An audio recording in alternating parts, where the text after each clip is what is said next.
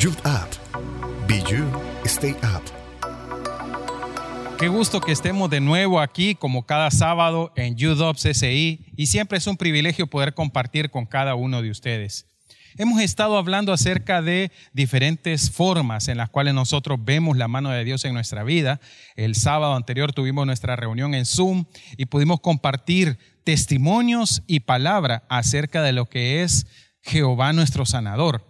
Y hoy vamos a hablar acerca de Jehová como mi proveedor, Dios proveedor. Y es que a veces nosotros asociamos la mano de Dios proveyéndonos únicamente en la parte económica.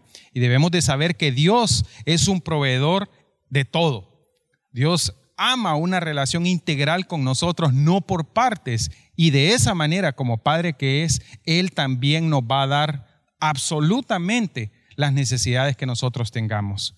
Cuando, eh, cuando nosotros ponemos nuestras necesidades eh, delante de Dios y tenemos duda de ello, muchas veces es porque creemos que Dios no es capaz de hacerlo. Creemos que es con nuestro brazo y estamos acostumbrados a que sea nuestro brazo terrenal el que nuestro, nos provea.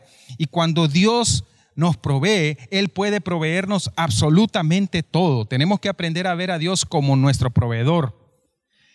Cuando yo muchas veces necesito una idea, ¿saben qué hago? Le oro a Dios. Cuando necesito clientes para mi negocio, ¿saben qué hago?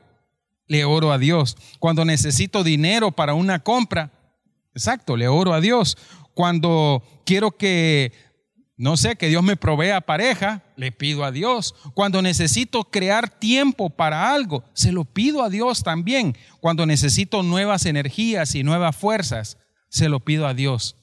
El asunto es que nosotros tenemos que saber y entender que Él es el proveedor de todo lo que nosotros necesitemos porque Él nos lo ha prometido. Él ha prometido que caminar con Él es Él cuidándonos en ese caminar. Y nuestra fe es aquello que hace que nosotros podamos también confiar y recibir de Él. Dice Filipenses 4:19, y mi Dios proveerá todas vuestras necesidades conforme a sus riquezas en gloria en Cristo Jesús. Es muy conocido por nosotros este versículo y dice, Dios proveerá a todas vuestras necesidades conforme a sus riquezas en gloria en Cristo Jesús. Esta es la versión de eh, la Biblia, lenguaje actual. Pero fíjense bien, dice, Dios proveerá todas, y todas son todas, todas nuestras necesidades. Y muchas veces nosotros oramos por caprichos o nosotros oramos por cosas que definitivamente están lejos de ser una necesidad para nosotros. Y es que encontramos también en la palabra, en, la Biblia encontramos en el libro de Reyes a Elías y la viuda de Sarepta. Esta historia nos habla acerca de los tiempos de escasez. Nosotros sabemos de que eh, es precisamente en los momentos de escasez donde más debemos de depender de Dios. Y es en los momentos de escasez donde más nos cuesta creerle a Dios. Pero si nosotros leemos esta historia, que seguramente por todos es muy conocida, encontramos algunas cosas que salen a luz en estos momentos de la pandemia donde nosotros muchas veces estamos llegando a, un camino donde nos sentimos desesperados, donde nos sentimos solos, donde nos sentimos sin ayuda, donde no sabemos a quién recurrir y tenemos que saber que precisamente en este momento es cuando nosotros debemos de confiar en Dios como nuestro proveedor.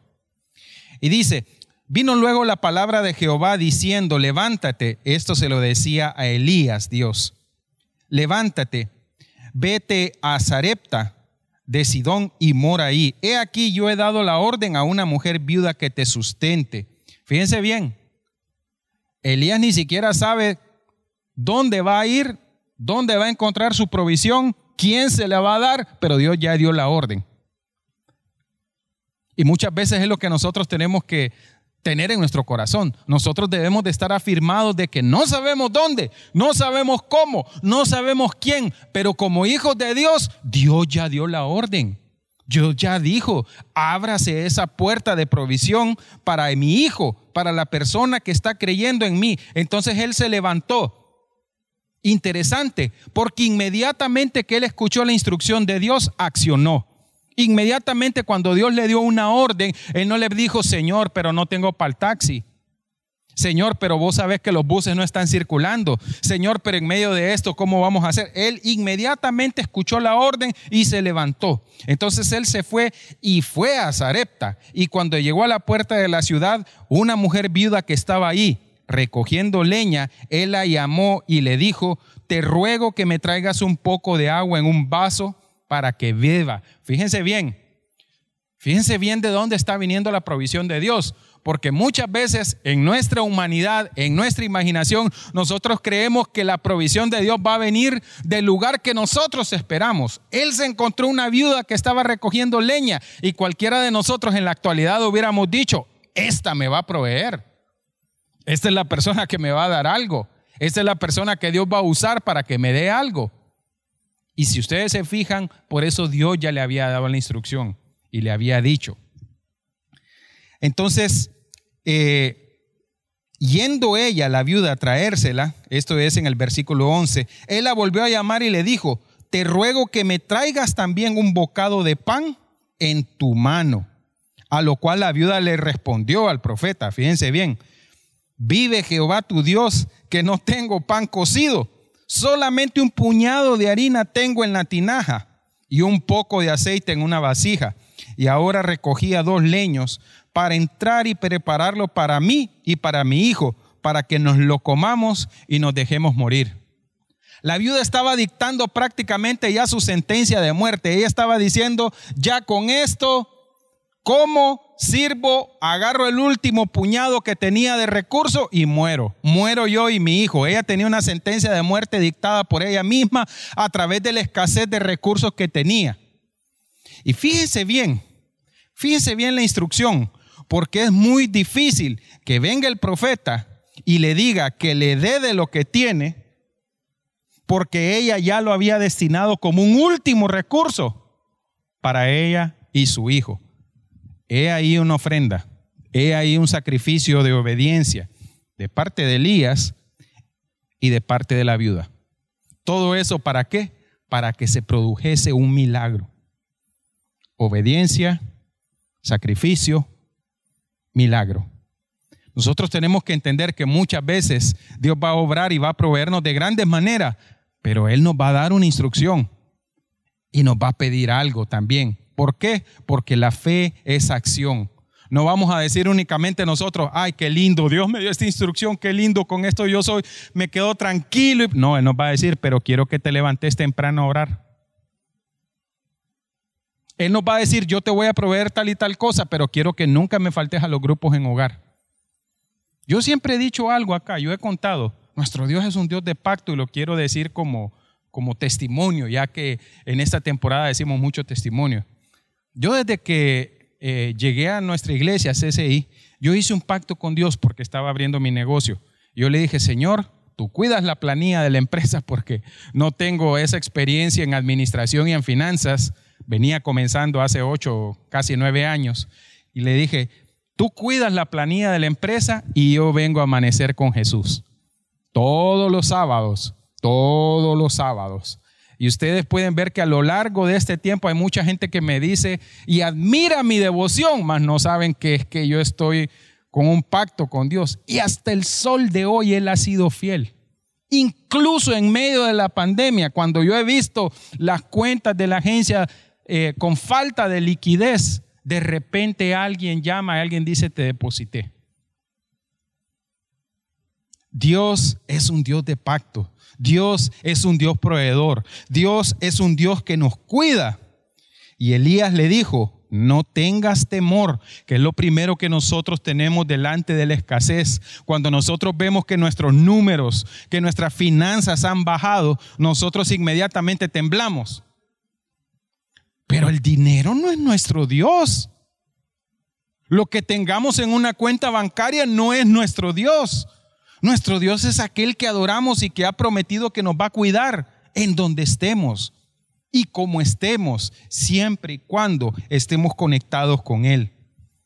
Elías le dijo, no tengas temor, ve, haz como has dicho, pero hazme a mí primera de ello una pequeña torta cocida debajo de la ceniza y tráemela y después harás para ti y para tu hijo.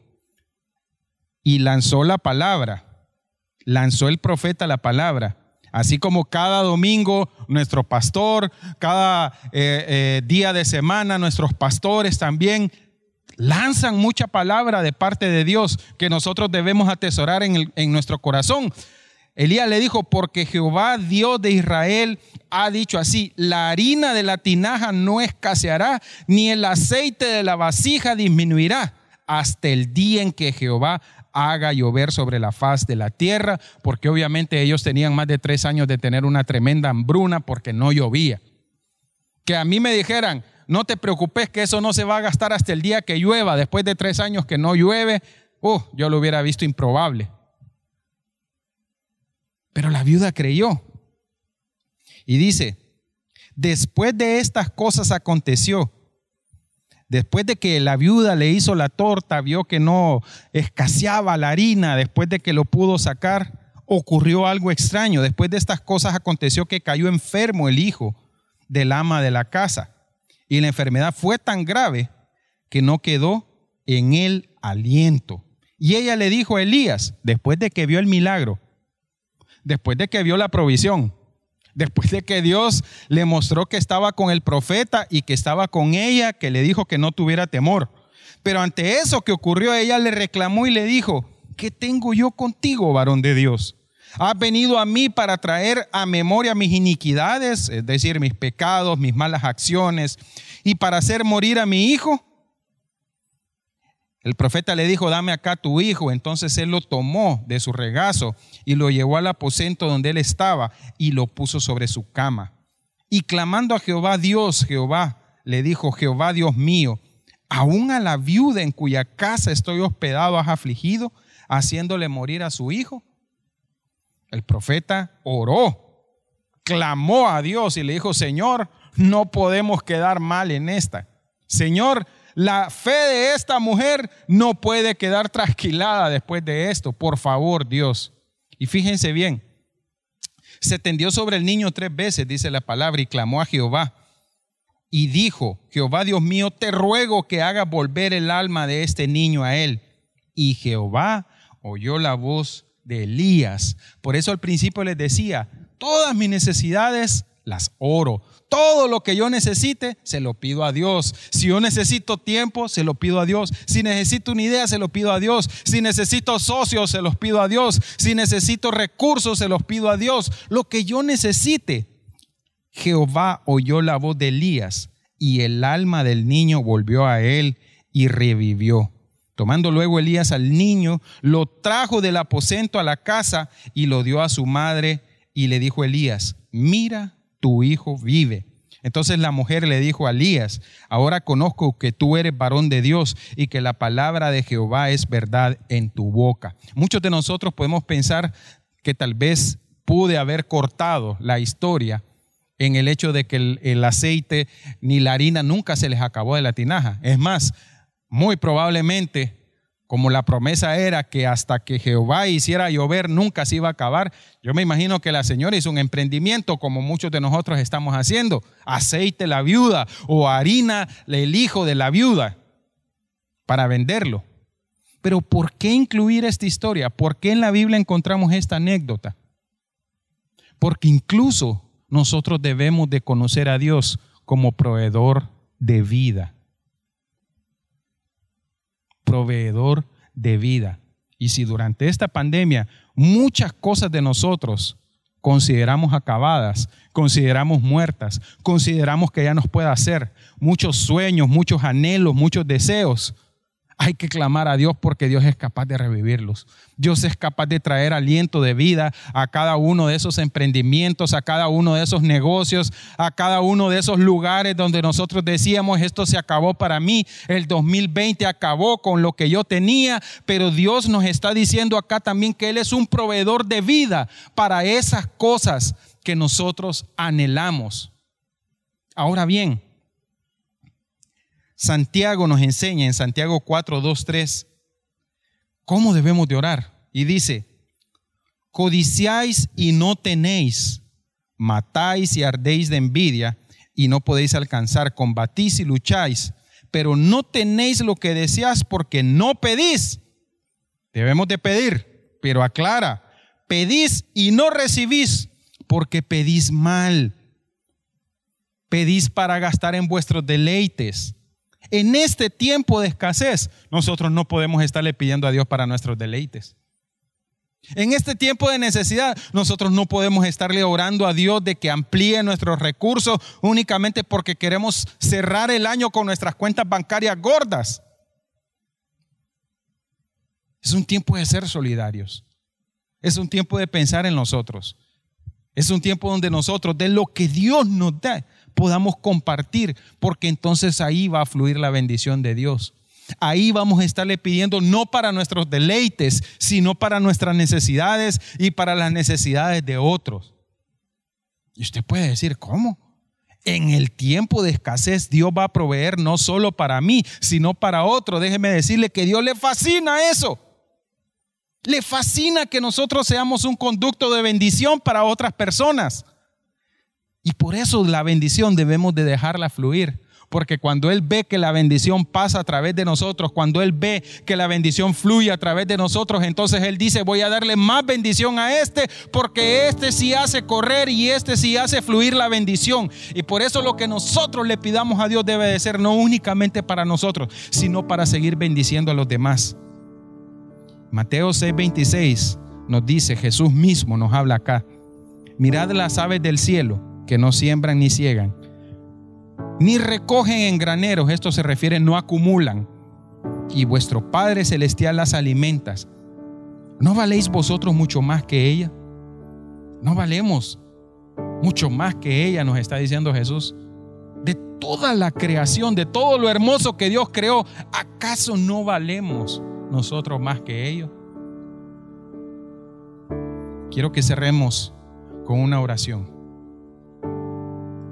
dejando a un lado la incredulidad y dejando a un lado la duda y reconociendo que Dios es nuestro proveedor, pidiéndole a Él para que todas aquellas cosas que son necesidades, ya sea salud, ya sea recuperar familiares nuestros, enfermos que sabemos que están necesitados, recursos económicos para poder invertir también en su reino, para poder bendecir a otros. Reconozcamos a Dios como nuestro proveedor. Energías, tiempo, ánimo, fe, esperanza. Dios es nuestro proveedor de todo. Ahí donde usted está, le pido que incline su rostro y hagamos esta breve oración. Amado Padre Celestial, te bendecimos esta tarde, noche, Señor, y te damos gracias. Porque hoy reconocemos, Señor, que en medio de las necesidades, en medio de la escasez más grande que puede haber, tú eres nuestro proveedor. Tú eres Jehová Jireh. Tú eres el Dios que nos sustenta. Y te pedimos que sustentes primeramente nuestra alma, que nos llenes de gozo, de paz, de sabiduría. Y también que escuches la oración de cada uno de mis hermanos que ponen en este momento su petición, su necesidad, aquello por lo cual te han estado clamando, Señor, para que podamos escuchar más adelante, así como la viuda reconoció y dijo, verdaderamente Dios está contigo. Así ellos mismos puedan testificar y decir, Dios está conmigo. Dios está con cada uno de ellos que ha tenido fe. Ensancha su fe, Señor. Provéeles, provéeles esa esperanza, Señor, para que puedan creer que donde no hay caminos, tú los haces que donde no hay puertas, tú las abres, Dios. Que tú eres el Dios todopoderoso y que para ti no hay imposibles. En el nombre de Jesús. Amén. Y amén. Be you, stay up.